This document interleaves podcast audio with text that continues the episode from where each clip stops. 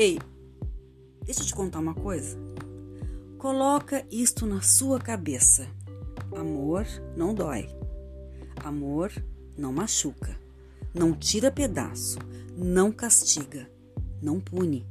Não faz jogos emocionais, torturas psicológicas. Amor não te deforma. Não causa essa angústia toda aí no teu coração. Não faz você morrer de medo e nem passar todos esses apuros que você passa. Amor não te provoca tudo isto. O que provoca isso em você é esta pessoa aí que você escolheu direcionar todo esse sentimento que você carrega dentro do seu peito. Perceba para quem você está investindo o seu melhor.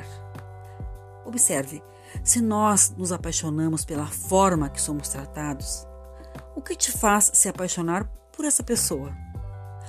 Problema não é essa pessoa. O amor também não tem essa cara e nem essas características que você insiste em colocar nele. Que ele dói, que ele machuca, que, que ele não serve para você. O que provavelmente aconteça é uma reprodução de tudo o que viveu lá atrás na sua história.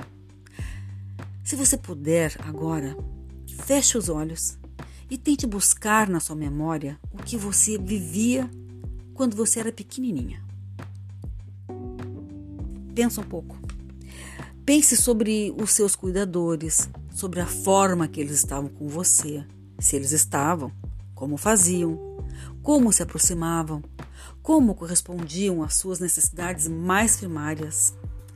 Tente lembrar sobre os sentimentos que percorriam o seu corpo e que faziam morada no teu coração. Observe, tenta lembrar, mas faça isso sem culpar ninguém porém entendendo o cenário, o contexto em que essas coisas aconteciam. Por onde você andava? Quem te atendia? Quem não podia estar com você? Quem não conseguia suprir todos os seus desejos e suas necessidades? Observe as emoções mais presentes nessa fase de sua vida. Entenda a maneira que internalizamos os nossos afetos, porque ela tem configurações profundas com as nossas percepções do agora.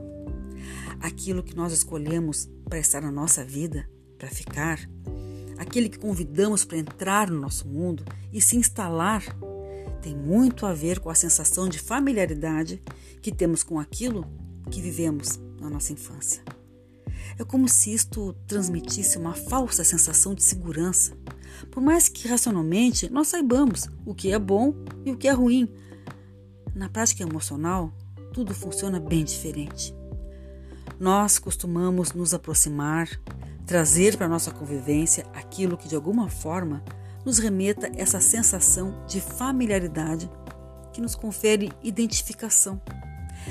Então, por pior que sejam algumas interações afetivas, é dessa forma que nós sempre tivemos na nossa história principalmente lá na infância, na fase em que nós internalizávamos a nossa forma de apego, né? estávamos aprendendo o que é isso, na fase em que nós éramos apresentados ao que de fato era esse amor, aquilo que a gente queria como segurança afetiva e o que vinha para nós. Como nós percebíamos isso? Que tinha ali? O que, que havia à nossa disposição nessa fase de nossa vida? Pense nisso. É como se o universo tivesse nos contado o seguinte: é assim que você merece, Fulaninha. É assim que tem que ser, viu? É assim que você teve lá no seu mapa de mundo. E é dessa forma que foi apresentado. Então, sem querer e sem escolher, simplesmente por espontaneidade, nós trazemos para pertinho de nós, para o nosso mundinho, para a nossa vida, aquilo que parece familiar. Sim, a sensação é de uma falsa segurança.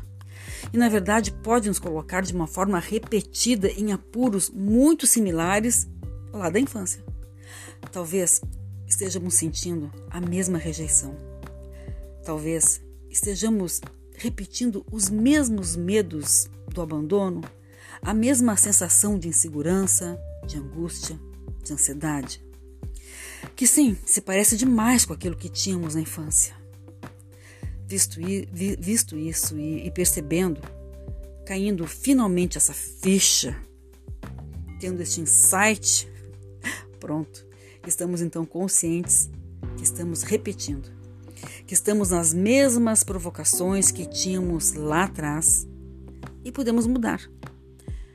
Esse é o bom, sempre podemos mudar. Podemos mudar porque agora, como adultos, podemos escolher o que queremos para nós. Lá atrás, como crianças, era o que tinha, era o que dava, era o que podia. Não tínhamos força, muito menos, para entender e imaginar o que poderia ser diferente daquilo que tínhamos. Então, então que tal agora, mesmo que seja que não seja fácil, tá? E que a gente repita: "Nossa, é muito difícil. O amor não é para mim, nunca dá certo, sempre é sofrido". Eu estou sempre angustiada, estou sempre querendo quem não me quer, estou sempre desejando a mudança lá do outro, que nunca acontece. Então, sejamos nós a mudança, que tal? Façamos agora nós os movimentos para que aconteça aquilo que a gente quer e que, se po e que pode ser construído. Vamos começar a colocar os limites necessários na nossa vida. Vamos começar a trazer para a nossa convivência quem nos faça bem. Vamos parar de nos afastar de pessoas queridas, de hobbies que são importantes na nossa vida, de atividades. Vamos começar a usar a roupa que a gente quer. Vamos começar a fazer aquilo que a gente gosta. Vamos parar de achar que, se nós formos o que nós somos, a pessoa que está conosco vai se afastar. Vamos entender que que nada é mais importante que a nossa essência, que a nossa verdade. Vamos começar a alimentar a nossa autoestima? Vamos nos tratar com mais carinho? Mesmo que isso seja difícil no começo e que a gente volte para nossa zona, entre aspas, de conforto, que na verdade não tem nada de confortável, mas nos soa familiaridade, então ficamos nela. Que tal começar a sair porque parece estranho e desconfortável, mas que logo mais pode parecer mais familiar do que tudo. E é tão fácil, a gente se acostuma, sabe, com aquilo que faz bem pra gente.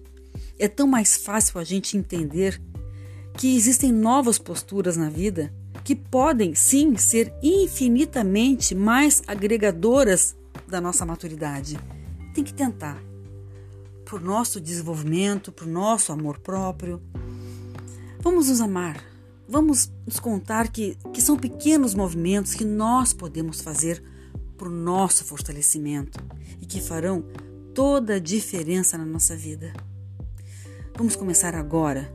E se você está escutando essas palavras, é porque elas estão conseguindo entrar em você como sementinhas que vão fertilizar aí dentro e que vão germinar e vão formar frutos tão importantes e saborosos para que você se alimente deles com alegria. Vai, começa já. Você não precisa ficar presa eternamente numa estrutura do seu passado. Você pode percebê-la e fazer outras novas para melhorar. Só que você precisa desejar essa mudança e autorizar a transformação. O trazer para si mesmo aquilo que seja proporcional ao que você mereça. E olha, você merece, viu? E você pode ter muito, mas muito mais do que a sua perspectiva lhe conta. Vamos ampliar essa perspectiva e deixar o novo.